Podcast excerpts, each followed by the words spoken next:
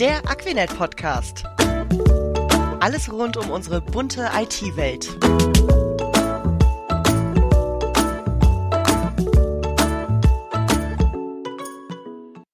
Hallo und herzlich willkommen zum Podcast Die bunte IT-Welt der Aquinet. Ich bin Bettina Janssen und spreche mit meinen Gästen heute über das Thema Nachhaltigkeit. Als IT-Dienstleister und insbesondere Rechenzentrumsbetreiber ist der schonende Umgang mit Ressourcen für uns von besonderer Bedeutung. Deshalb sind wir auch sehr stolz darauf, dass wir als Aquinet im Dezember als erstes deutsches Rechenzentrum die Auszeichnung Blauer Engel im Bereich klimaschonendes Co-Location Rechenzentrum erhalten haben. Als Gäste begrüße ich Anne, meine Vertriebskollegin, und Piet und Jan, die maßgeblich zum Erfolg des Blauen Engels beigetragen haben. Stellt euch doch bitte kurz vor.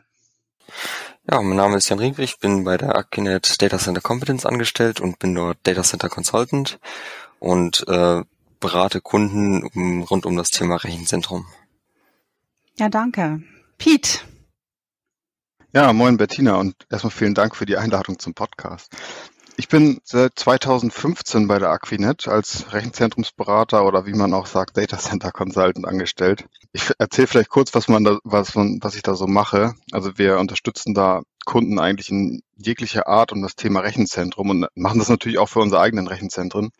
Das geht aber eher im Wesentlichen darum, dass wir eben die Konzeptionierung, Planung, Qualitätssicherung ähm, von dem baulichen beziehungsweise der technischen Gebäudeausrüstung machen, also Strom, Kälte, Brandschutz etc. Und, äh, gar nicht so sehr die IT vielleicht, wie man vermuten würde.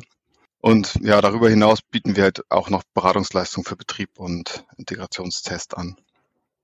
Das mache ich seit 2015 bei der Aquinet und habe da sehr viel Spaß dran tatsächlich.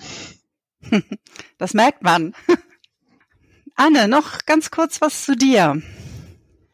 Ja, wie gesagt, ich bin Vertriebsansprechpartnerin bei der Aquinet ähm, für alle Unternehmen, aber vor allen Dingen für den Bereich Outsourcing. Das heißt, das, was äh, die Kollegen äh, eben übers Rechenzentrum schon gesagt haben, darauf aufsetzend äh, betreue ich vor allen Dingen die IT-Umgebung mit den Kollegen, die dort im Betrieb unterstützen ein breites Spektrum an Dienstleistungen, was du an den Markt bringst.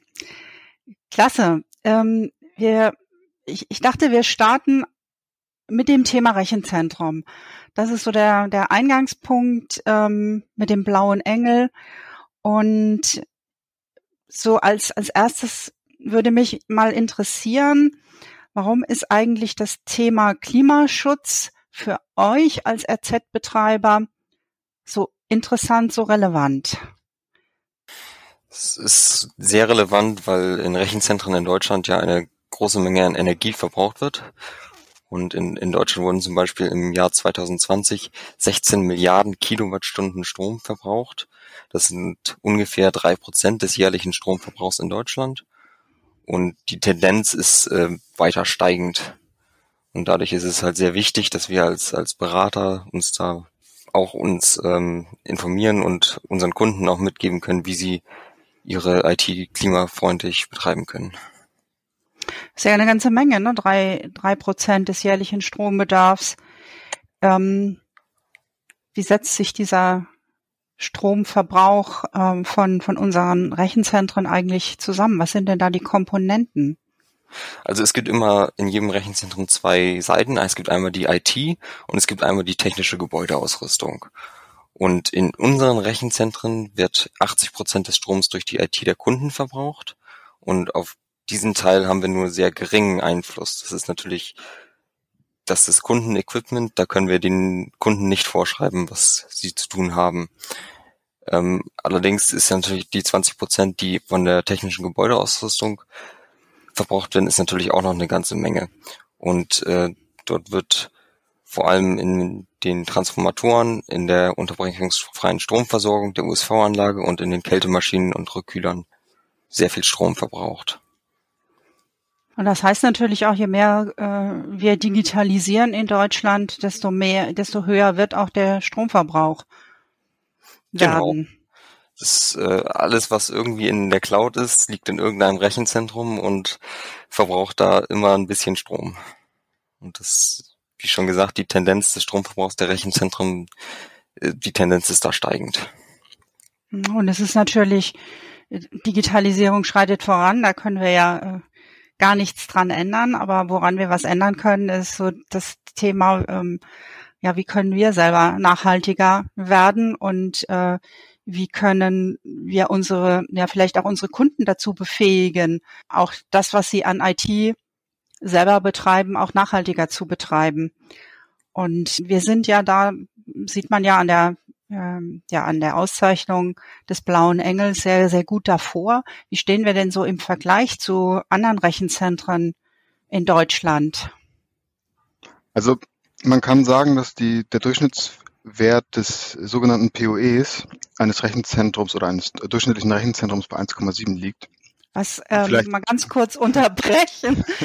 PUE, also ich weiß nicht, was das ist.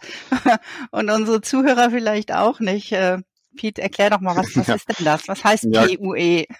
Klar, gerne. Ich bin natürlich jeden Tag in dem Geschäft. Da muss man, muss man auch den einen oder anderen Begriff mal erklären. Also POE äh, ist im Grunde genommen einfach ein Verhältnis zwischen dem gesamten Energiebedarf. Also was geht sozusagen von der Stromleitung, die in, zum RZ geht, das ist bei uns die Mittelspannungsebene.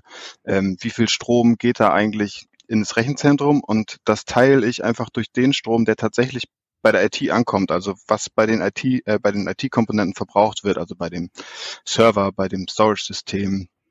Das heißt, wenn ich jetzt beispielsweise 1000 Kilowatt gehen rein ins Rechenzentrum, ich nenne jetzt mal einfach irgendwelche Größen und dann ähm, sorgen wir bei uns, was hat Jan eben gesagt, 80 Prozent gehen 8, äh, 800 Kilowatt dann wirklich auch in die IT-Systeme, also zum Betrieb der IT-Systeme.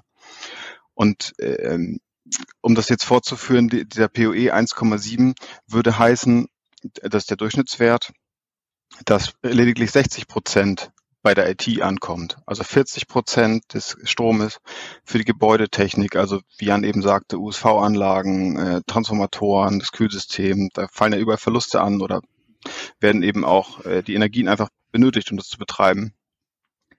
Und da sind wir mit den 80 Prozent äh, natürlich schon wirklich überdurchschnittlich. Also der, unser POE liegt bei 1,25. Und wenn man jetzt wow. weiß, ja, wenn man jetzt weiß, dass der POE nicht besser als 1 sein kann, äh, ist die Steigerung von 1,7 zu 1,25 mit, mit immer mehr Herausforderungen eigentlich einhergehend. Hm. Das hört sich immer so wenig an, ne? weil man denkt, naja, von 1,7 auf 1,25 äh, ist ja nicht viel. Aber wenn man das in Prozenten äh, alleine schon sieht, dann ist das ja schon eine ganze Menge. Und ich denke mal, da steckt auch eine ganze Menge Engagement und äh, Ideenreichtum vielleicht auch dahinter, um so einen Wert überhaupt erreichen zu können. Ja, in jedem Fall. Also wir haben jetzt eigentlich am Anfang noch gar nicht diesen Wert gehabt. Also wir haben mit dem Rechenzentrum gestartet und muss ich ehrlicherweise sagen, lagen wir natürlich weit, weit über dem Durchschnitt. Das heißt, wir haben eigentlich am Anfang viel mehr Energie für die technische Ausrüstung äh, verbraucht, um das Rechenzentrum betreiben zu können, als für die IT-Systeme selber. Aber das ist auch ein Stück weit normal. Wenn man so ein Rechenzentrum in Betrieb nimmt, dann kommen die Kunden nach und nach, ziehen, äh, ziehen ein. Man kann die Anlagen noch nicht im richtig äh, effizienten Lastbereich betreiben. Einige Kunden überschätzen sich vielleicht auch mit der Leistung, äh, mit der sie kommen, weil sie gleichzeitig die Systeme äh, konsolidieren, was natürlich auch sehr effizient ist. Ja, und schlussendlich hat das auch sicherlich was mit den Anlagenerrichtern zu tun, die die nehmen natürlich ihre Anlage im Betrieb und geben da eine Art Grundeinstellung drauf, also jetzt zum Beispiel die Kältemaschine oder so. Ähm, die sind das, äh, Entschuldigung, sind das die Produzenten, Anlagenerrichter? Das ist wieder so ein Begriff. Sind das die Hersteller dieser Geräte?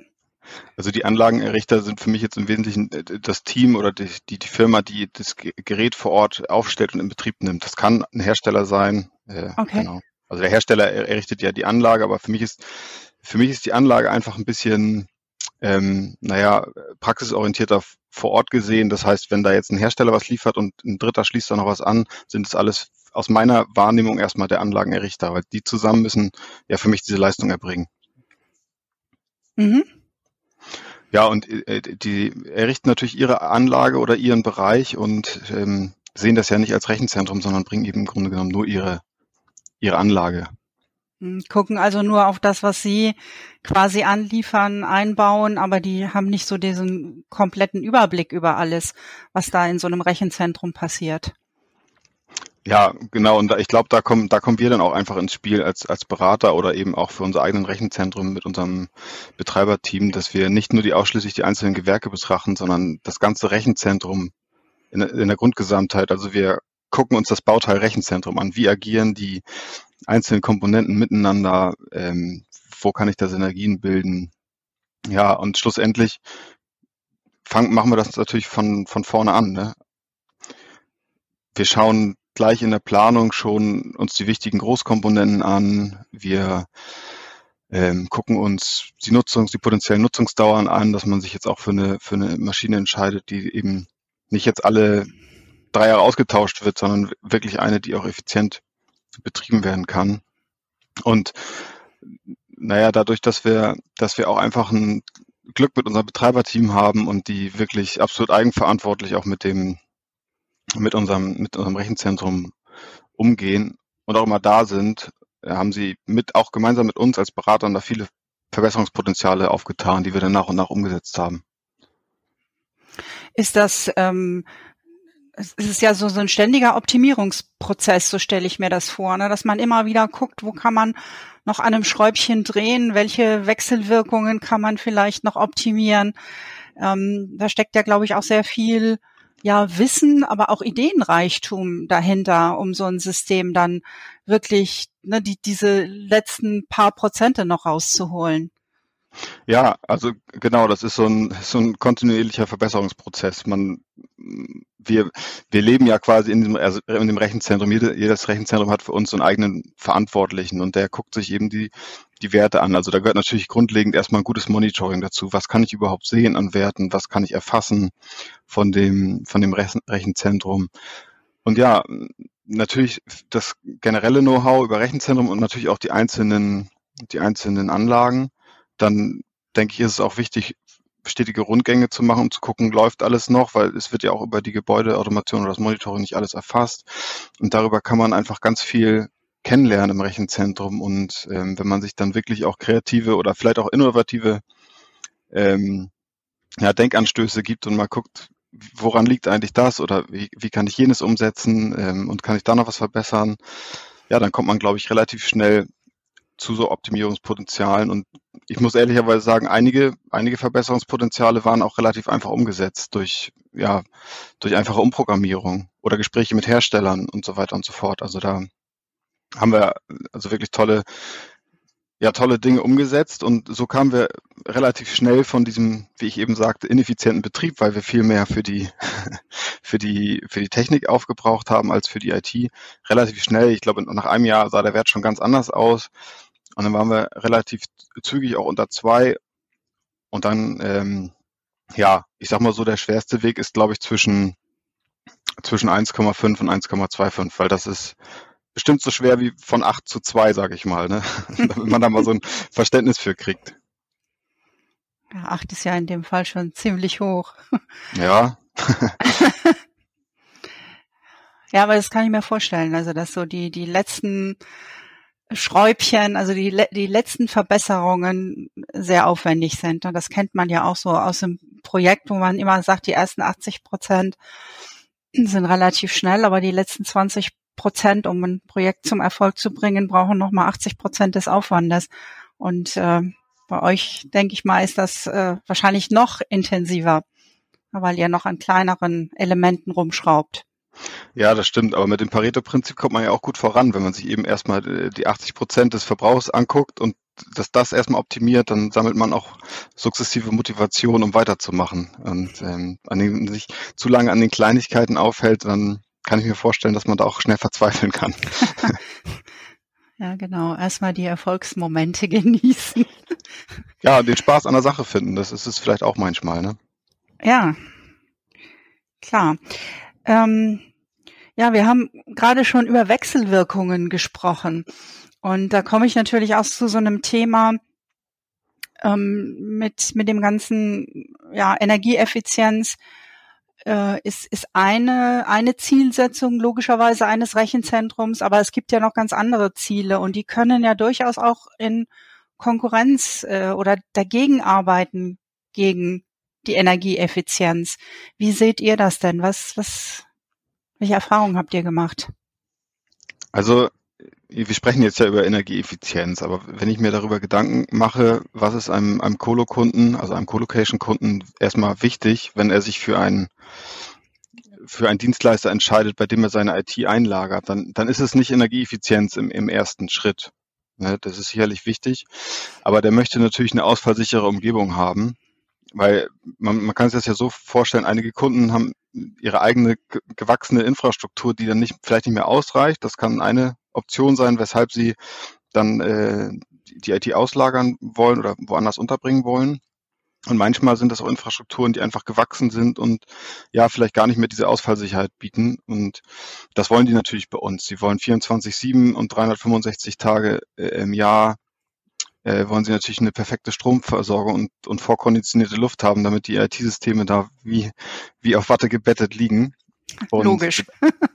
Ja, genau. Das ist einfach, das ist einfach das, äh, ich denke mal, das ist einfach unabdingbar. Da, da, das würde man auch nicht äh, ähm, zur Bevorteilung der Energieeffizienz mindern. Und das, und das zweite ist natürlich die physische Sicherheit. Wenn ein Kunde vor seine IT bei sich selber hatte, im eigenen Unternehmen, in, im eigenen Umfeld und jetzt nimmt er auf einmal seine Festplatte, wo ja wirklich sehr vertrauenswürdige Daten drauf sind und legt die in ein, äh, in ein Gebäude einer anderen Firma. Das äh, muss man sich ja mal vorstellen.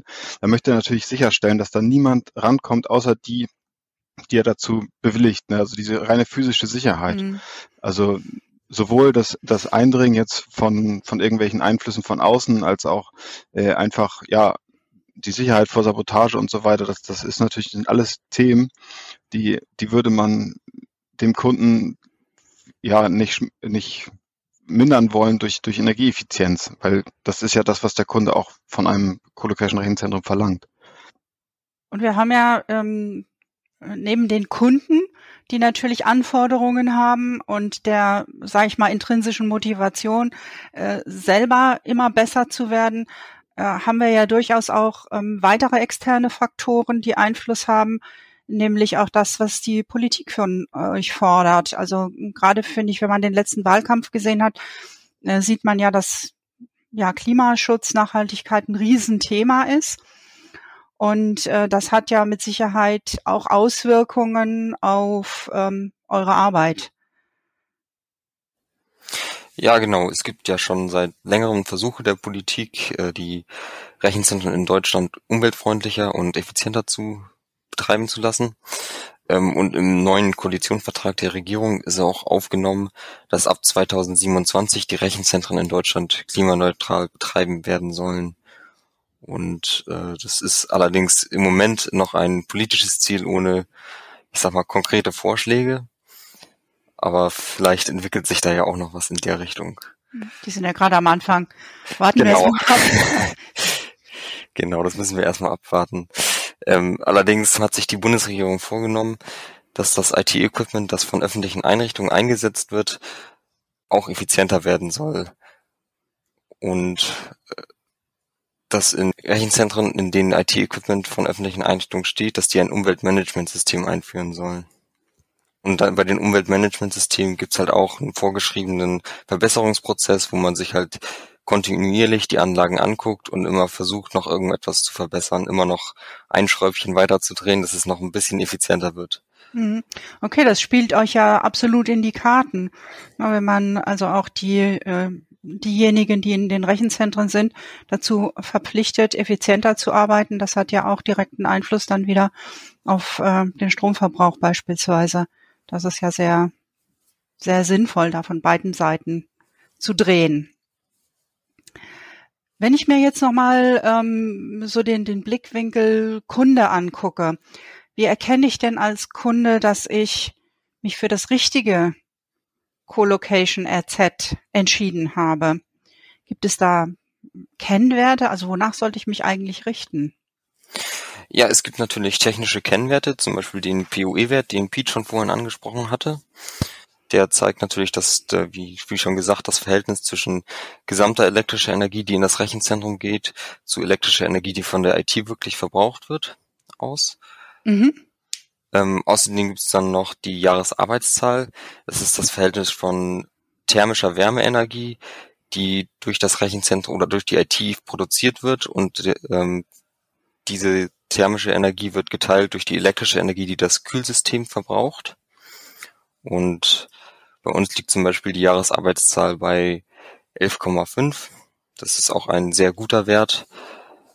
Ähm, zum Beispiel der Blaue Engel fordert bei neu gebauten Rechenzentren eine Jahresarbeitszahl von 8 und da liegen wir halt deutlich drüber. Mhm. Und das sind ähm, Zahlen, die ich jetzt, ähm, wenn ich Kunde werden möchte, irgendwo abrufen kann. Also da gibt es so Vergleichstabellen oder wie muss ich mir das vorstellen? Also wie, wie mache ich das als Kunde? Wie komme ich daran? Naja, als, als guter Co-Location-Betreiber kann man natürlich, wenn ein Kunde danach fragt, diese Werte preisgeben. Ähm, das kommt natürlich dann immer darauf an, auf, auf das Vertrauen zu dem, ähm, zu dem Dienstleister. Es gibt allerdings auch äh, Verifizierungsprozesse, zum Beispiel den, den blauen Engel oder den TSE-Standard, wo dann äh, klar definiert ist, wie diese Werte ähm, errechnet werden und es wird dann auch geprüft, dass es genauso gemacht wurde. Mhm. Also man kann sich in, in dem Falle schon darauf verlassen, wenn man so ein Zertifikat, ne, also ich sage jetzt mal blauer Engel oder andere Zertifikate ähm, vorweisen kann, äh, dass das schon wirklich geprüft, zertifiziert und valide ist. Ja, darauf kann man sich verlassen. Okay.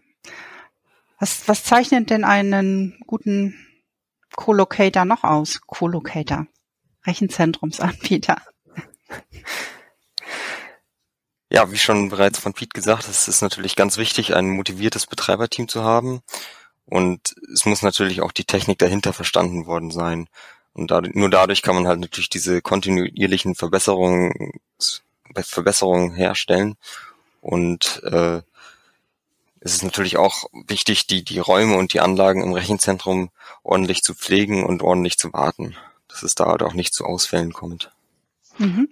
Also ich kann da auch nur empfehlen, sich das Rechenzentrum einfach mal anzusehen. Äh, auch vor allen Dingen, also nicht nur die Serverräume, sondern das ganze Rechenzentrum, die, die Technik, die ja, wie wir jetzt heute gelernt haben, ziemlich viel Verluste bringen kann.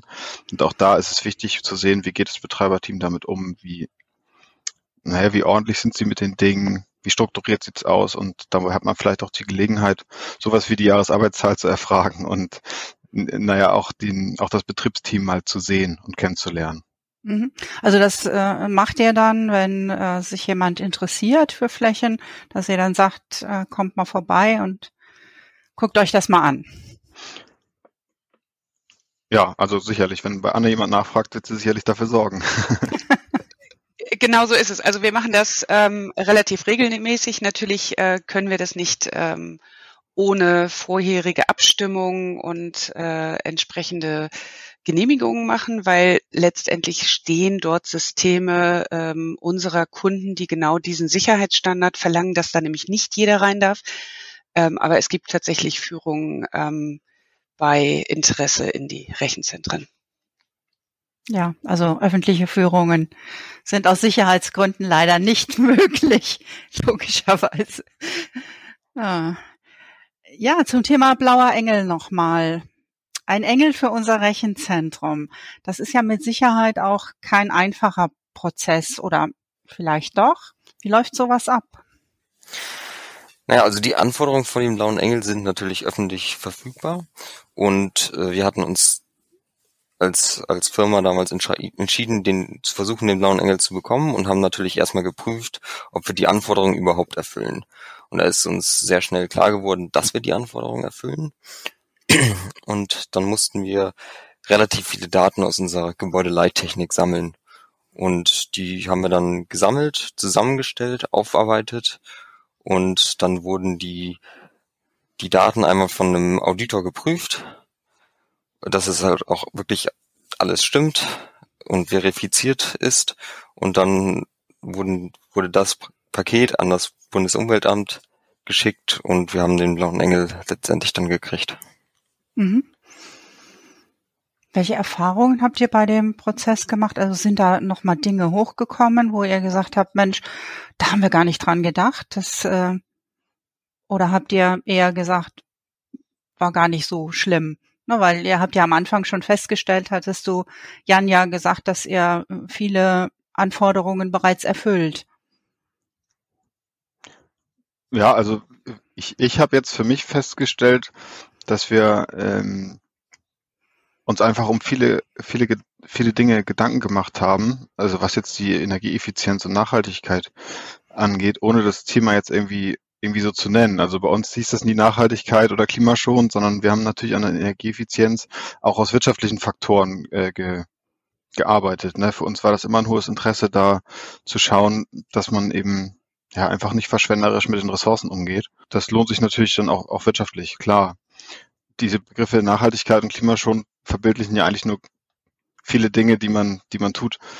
Ähm, und eigentlich haben wir ein, ein, ein Energiemanagementsystem völlig äh, in, im stillen Einvernehmen sozusagen gemeinschaftlich aufgebaut und diesen kontinuierlichen Verbesserungsprozess ist ja ein großer Bestandteil des, des eines Energiemanagementsystems, was wir einfach leben ohne, ohne es jetzt einfach so zu, zu nennen. Und äh, das ist mir eigentlich erst bewusst geworden durch die Kriterien des Blauen Engels, wie gut wir auch einfach im, im Verhältnis zu unseren, zu unseren äh, Mitwerbern dastehen. Ähm, und es regt uns auch tatsächlich an, noch mehr zu tun. Also Jan hat letztes Jahr schon mal begonnen, ähm, so eine CO2-Bilanz aufzustellen für unser Rechenzentrum, weil, weil Klima, ein klimaschonendes Rechenzentrum ist jetzt ja nicht CO2 oder klimaneutral, sondern es ist einfach schon mal sehr gut. Und äh, wir haben eben noch weitere Potenziale aufgebessert, die wir nochmal angehen können. Und das werden wir auch da tun, wo das wirtschaftlich irgendwie möglich ist. Also es ist so eine Selbstverständlichkeit für euch, ne, dass man immer genau darauf auch achtet. Also nicht nur für euch, sondern mit Sicherheit auch für eure Kunden. Dann auch da werdet ihr Rückmeldungen erhalten haben. Wir haben ja einige der bestehenden Kunden auch zu dieser Preisverleihung des Blauen Engels eingeladen. Nicht live natürlich, sondern über ein Streaming. Und äh, da kamen ja mit Sicherheit auch äh, Rückmeldungen dazu. Ja, also unsere Kunden sind natürlich total froh, dass sie, dass sie jetzt in einem, in einem klimaschonenden Co-Location oder in dem klimaschonenden Co-Location-Rechenzentrum sind. Ähm, vor allen Dingen, weil wir einfach damit angefangen haben, dass die, die, dieses Umweltzeichen ähm, ja, uns anzuschauen, äh, das wie Jan schon sagte, eben die Kriterien abzugleichen. Und dann haben wir es einfach umgesetzt. Und für viele Kunden ist es ja eigentlich ein, eigentlich ein Goodie, der auf einmal, der auf einmal da stand. Ähm, und ja, ich glaube, dass da auch einige Kunden auch, auch stolz darauf sind, in, in dem Rechenzentrum sein zu können. Und ich weiß jetzt nicht, ob es daran liegt, dass wir uns auch einfach mehr mit dem Thema beschäftigt haben, aber ich habe das Gefühl, dass allgemein das Interesse äh, bezüglich Nachhaltigkeit und, und energieeffizient, klimaschonend ähm, einfach auch bei den Kunden da ist und dass die da hin und wieder mal nachfragen. Also wie gesagt, da es, da es ja in Konkurrenz zu den anderen Zielen ste steht, ist das eben äh, ein, eines, eines von mehreren Themen, worüber sich dann Kunden informieren. Und ja, durch den Koalitionsvertrag äh, ist es natürlich so, dass das jetzt noch ein bisschen mehr in den Fokus rutscht. Klar. Was ich auch ganz äh, spannend fand während deines äh, Vortrags bei der äh, Preisverleihung des Blauen Engels waren auch so die Bereiche, bei denen Kunden ähm, selber nochmal ähm, zur, zur Ener Energieeffizienz beitragen können. Ähm, fass das doch nochmal zusammen. Das fand ich nämlich echt spannend. Ja, also das ist natürlich total wichtig, dass auch der Kunde was dafür tut. Jan hat am Anfang gesagt, es gibt da so IT-Systeme und äh, da haben wir eigentlich gar keinen Einfluss drauf. Da kann der Kunde ja tun und lassen, was er möchte. Also der stellt da jetzt für uns, ich, ich verbildliche das immer gerne so, für mich als, als Rechenzentrumsberater, insbesondere in der Planung, wenn ich noch gar nicht weiß, was da reinkommt, sind das für mich thermische Heizlasten, so, so sinngemäß. Und ähm, für den Kunden ist das natürlich was ganz anderes, aber es geht, es geht darum, dass die ja im Grunde genommen ähm, eben äh, meistens mit Luft-Wärme-Wärmetauschern die äh, äh, die die Luft erwärmen und wir müssen sie dann äh, als als Rechenzentrum wieder abkühlen und da sind ganz viele einfache Dinge wichtig, die der Kunde beachten muss und das ist mir insbesondere klar geworden, weil das ist ja gar nicht so sehr mein Fachgebiet, mich mit IT-Systemen auseinanderzusetzen, aber durch den blauen Engel ähm, und und durch das Thema, dass wir jetzt nun 80 Prozent der Energie eben dort verlieren, ist es mir eigentlich noch wichtiger geworden, dass, dass wir da unsere Kunden noch besser informieren. Und das fängt damit an, dass die natürlich ähm, ihre Geräte vernünftig einbauen müssen. Also zwischen zwischen der kalten und der warmen Luft gibt es sozusagen eine Abschottung und wenn die jetzt IT-Geräte falsch eingebaut werden oder wenn jetzt ähm, Abdeckung oder Blenden fehlen, dann entstehen dort Luftkurzschlüsse und das führt dann dazu, dass unsere Anlagen einfach wesentlich weniger effizient laufen. Ähm, und dann gibt es die Möglichkeit, geregelte oder ungeregelte Lüfter einzusetzen, die dann ähm, eben auch, also geregelte Lüfter sind natürlich da deutlich effizienter, weil sie dann das, den Luftstrom so anpassen, wie er auch für unsere Kälteerzeugung sinnvoll wäre. Dann gibt's äh, Netzteile, die effizient oder ineffizient sein können. Das, über solche Sachen sollten Kunden einfach bei der Einkaufsentscheidung oder diese, diese Dinge sollten Kunden bei der Einkaufsentscheidung einfach mit berücksichtigen. Ähm, genauso wie den gesamten Lebenszyklus ihrer, ihrer IT-Komponenten und den Stromverbrauch über die gesamte Zeit ähm, und natürlich auch die Entsorgungsaufwände. Also das ist zumindest ja der Grundsatz von Green IT, dass man den ganzen Lebenszyklus betrachtet. Und dafür gibt es natürlich gerade jetzt, wenn, wenn, wenn jemand nicht den ganzen Markt analysieren will, auch äh, einige Kennwerte und Zertifikate, die Einkäufern oder den Beschaffern dann helfen können, da einfach auch die richtige Entscheidung zu treffen. Und äh, gerade jetzt, wenn man diesen, den ganzen Lebenszyklus eines Gerätes äh, sich anschaut, ist es natürlich auch wichtig, jetzt nicht akzeptable Geräte auszutauschen, sondern eben die Geräte auszutauschen, äh, die absolut ineffizient sind und wo sich das für den Lebenszyklus auch lohnt, den Austausch vorzunehmen. Mhm. Und, und gerade, ja, gerade bei den steigenden Energiepreisen, also jetzt zum Jahreswechsel hat man es ja extrem gesehen, ähm, kann das sich für einen Kunden auch durchaus äh, wirtschaftlich lohnen. Absolut. Also mhm. da sollte man sich einfach ähm, Gedanken machen, wenn man die Möglichkeit hat, dort bei den Einkaufsentscheidungen einfach äh, viele Dinge schon mit einfließen zu lassen, die eben das ganze Leben des Gerätes berücksichtigen. Hm. Ihr macht euch wahnsinnig viele Gedanken, habt viele Ideen, optimiert sehr viel, äh, äh, beratet eure Kunden auch in den Bereichen, äh, die nicht unbedingt so eigentlich euer täglich Brot sind oder euer täglich Brot waren. Ich finde das echt faszinierend, ähm, wie breit ihr aufgestellt seid. Und ähm, ich denke auch, dass unsere Kunden das genauso honorieren und sich ähm, aus, auch aus dem Grunde bei uns wohlfühlen. äh, wenn ich jetzt mal so in Richtung Vertrieb blicke, äh, Anne, dann haben wir ja auch die Seite der potenziellen Kunden, die uns noch nicht kennen, die über Ausschreibungen, über Marketingmaßnahmen das erste Mal mit uns Kontakt haben. Ähm, da hat sich doch mit Sicherheit auch durch dieses Thema Nachhaltigkeit, Klimaschutz einiges auch bei den Ausschreibungen verändert. Wie sieht der Markt da im Moment aus? Also mit, womit wirst du konfrontiert?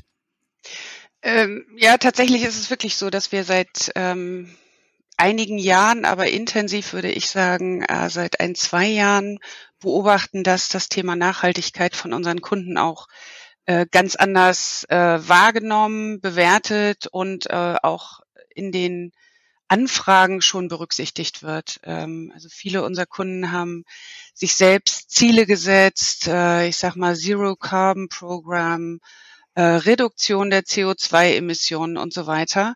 Ähm, also immer mit dem Ziel, möglichst klimaneutral irgendwann zu agieren. Und da sind wir als Dienstleister halt entsprechend gefragt ähm, und unterstützen ihn auch gern natürlich. Ähm, es ist immer eine gute Gelegenheit für uns, das darzustellen, aber es ist tatsächlich auch in den Anfragen zu beobachten, dass es ein wichtiges Kriterium bei der Auswahl der zukünftigen Dienstleister ähm, unserer Kunden ist. Hm, das kann ich mir gut vorstellen. Wir haben tatsächlich sogar im letzten Jahr die erste Ausschreibung gehabt, wo der blaue Engel äh, Voraussetzung für die Teilnahme am ähm, Vergabeverfahren war. Haben wir ja gerade noch mal rechtzeitig den blauen Engel bekommen. Super.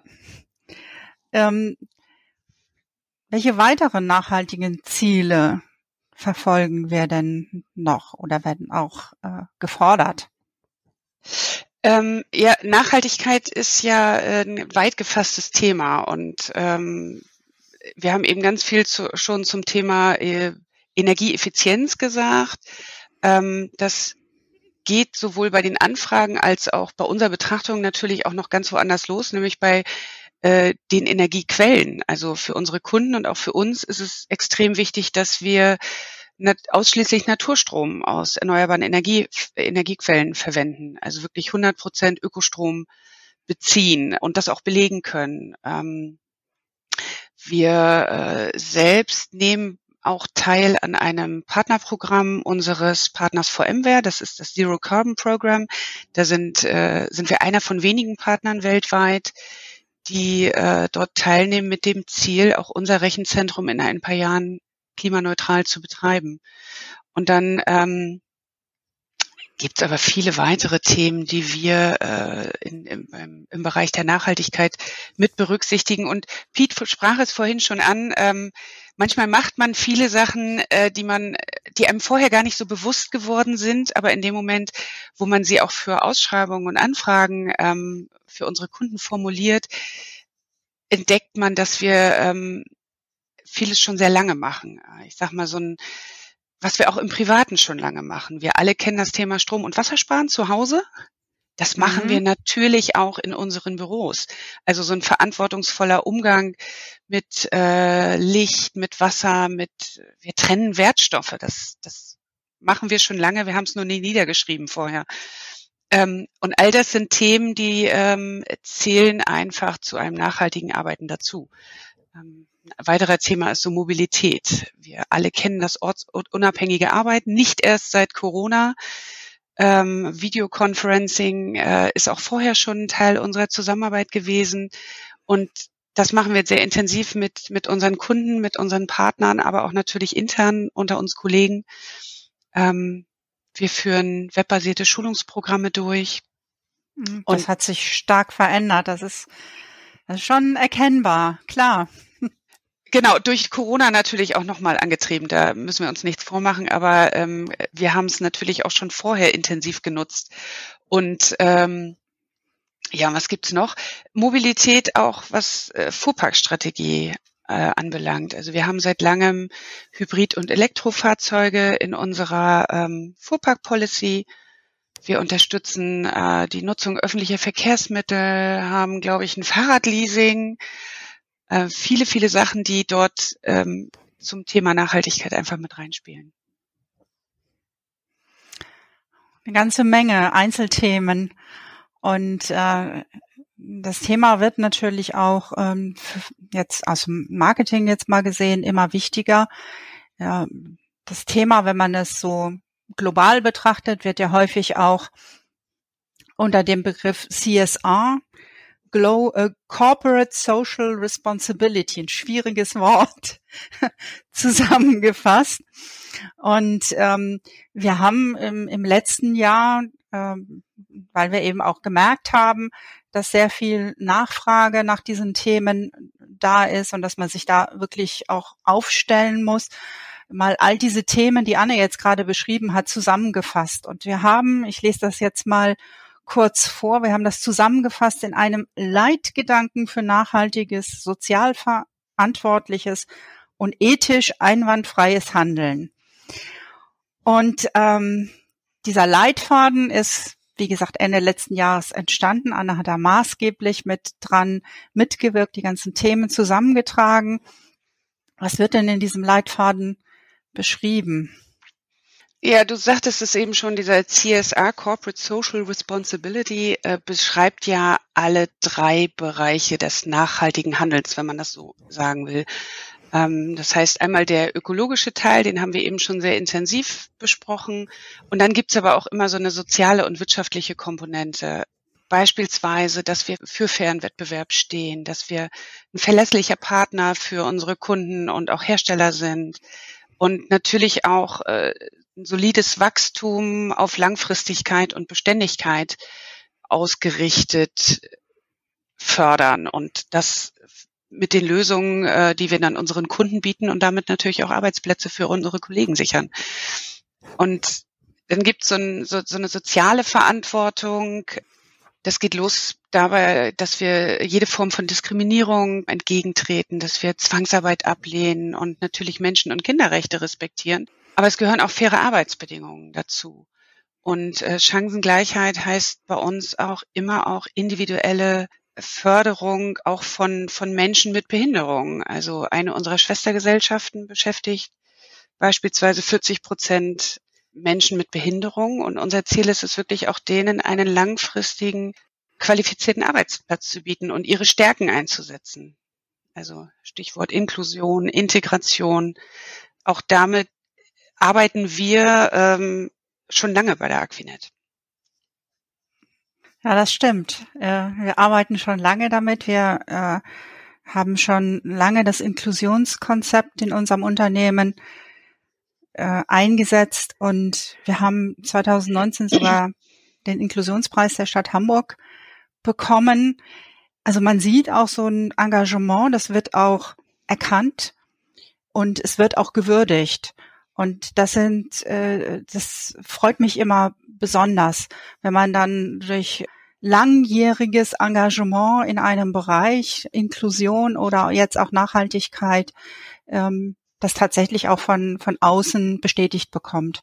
Das war sehr schön, weil ich denke, es ist auch äh, ja ein Dankeschön der Gesellschaft an dem, was wir tun. Und es ist nicht selbstverständlich. Also für uns ist es schon selbstverständlich, glaube ich. Oder wie siehst du das, Anne? Äh, gen äh, genau so ist es. Also äh, dieses Selbstverständnis, ähm, das passt wieder zu dem, wie gesagt, was, was Pete auch schon sagte. Vieles von dem, was wir ähm, jetzt auch niedergeschrieben haben, leben wir schon sehr lange. Und ich glaube, das ist vielleicht auch nochmal wichtig. Wir leben diese Werte einfach im Bereich Umweltbewusstsein und Nachhaltigkeit, aber auch in der gesellschaftlichen Verantwortung. Ja, wir haben einen wirklich spannenden, interessanten Ausflug in die Welt der RZ, in die Welt der Nachhaltigkeit in einem IT-Unternehmen äh, gemacht. Ich äh, ja sehr viele verschiedene Aspekte beleuchtet und ähm, sind jetzt fast am Ende des Podcastes angelangt. Noch mal eine Frage in die Runde. Was seht ihr denn so als die größten Herausforderungen vor denen wir noch stehen. Vieles haben wir vielleicht schon gemeistert, es wird aber weitergehen, es muss weitergehen. Was seht ihr als unsere Herausforderungen? Vielleicht fange ich kurz an. Ich würde sagen, dass die, die Langfristigkeit und, und das selbstverständliche nachhaltige, nachhaltige Handeln weiterhin damit verbunden auch die Wettbewerbsfähigkeit sicherzustellen ist ist immer eine Herausforderung und wichtig sicherlich auch, dass man alle Mitarbeiter einfach auf diesem Weg immer mitnehmen muss. Also es sind so viele äh, weiche Faktoren, glaube ich, dahin, äh, um alle Möglichkeiten auf nachhaltiges Handeln optimal und ausgewogen einzusetzen. Für die Rechenzentren kann ich sagen, dass, glaube ich, die größte Herausforderung darin besteht, wenn man jetzt ähm, gerade jetzt auf die Nachhaltigkeit und Energieeffizienz bezogen, wenn man was umsetzen möchte, was vielleicht in erster Linie nicht wirtschaftlich ist, sondern der Umwelt dient zum Beispiel, und da ähm, die Kunden abzuholen und das mit den Kunden gemeinsam umzusetzen. Das sehe ich, ist, glaube ich, eine große Herausforderung, die, die wir in den nächsten Jahren sicherlich angehen müssen, wahrscheinlich auch in dem einen oder anderen Bereich.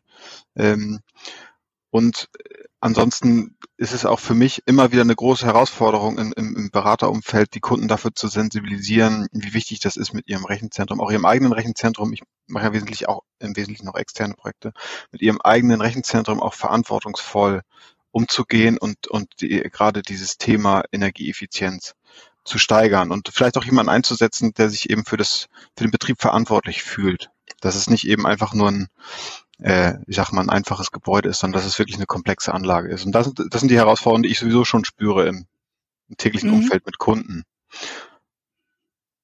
Ja, und es geht alles nur gemeinsam. Ne? Also jeder muss seinen Beitrag dazu leisten. Ich habe ähm, jetzt über die, die Feiertage was ganz Interessantes äh, gelesen. Ich weiß nicht, ob ihr schon mal von dem sogenannten Welterschöpfungstag gehört habt. Ähm, das ist äh, das Datum oder der Tag, an dem die gesamte Menschheit so viele Ressourcen verbraucht hat, sodass die Erde diese Ressourcen nicht mehr reproduzieren kann. Und es gibt eine Organisation, nennt sich Global Footprint Network, ist ein NGO. Und äh, der Tag lag 1970 am 29. Dezember. Und er lag 2019 am 29. Juli. Also das heißt, wir haben nach sieben Monaten im Prinzip die Ressourcen, die die Erde in der Lage ist zu reproduzieren, schon verbraucht. Und äh, das, wenn man sich das vorstellt, ist das, finde ich, fast beängstigend. Ähm, was ich dann ganz interessant war, Sie haben sich die Zahlen von 2020, also Corona-bedingtes Jahr angeguckt. Und alleine durch die Reduzierung äh, des Flugverkehrs, äh, der Reisen durch weniger Konsum hat sich dieser Tag 2020 wieder auf den 22. August verschoben. Also man sieht, finde ich da ganz deutlich, dass man mit allen Mitteln was dagegen tun kann. Und ich glaube, das ist der Beitrag, den, den wir leisten können, jeder einzelne von uns, um äh, die ja die Erde nachhaltig weiterhin zu bewirtschaften und dem Klimawandel entgegenzustehen. Fand ich spannend, wollte ich jetzt noch mal in die Runde geben. Ähm, ich bedanke mich sehr für euren, für eure Einblicke in eure Arbeitswelt und euer äh, nachhaltiges Engagement. Und an die Zuhörer vielen Dank für die Zeit. Es ist doch sehr lange geworden. Und ich glaube, wir können noch ganz, ganz viel darüber erzählen. Wenn jemand Fragen hat von euch äh, Zuhörern, dann geht auf unsere Webseite, schreibt uns an. Wir stehen immer gerne äh, für Fragen bereit. Und bis zum nächsten Podcast an die Zuhörer. Und tschüss.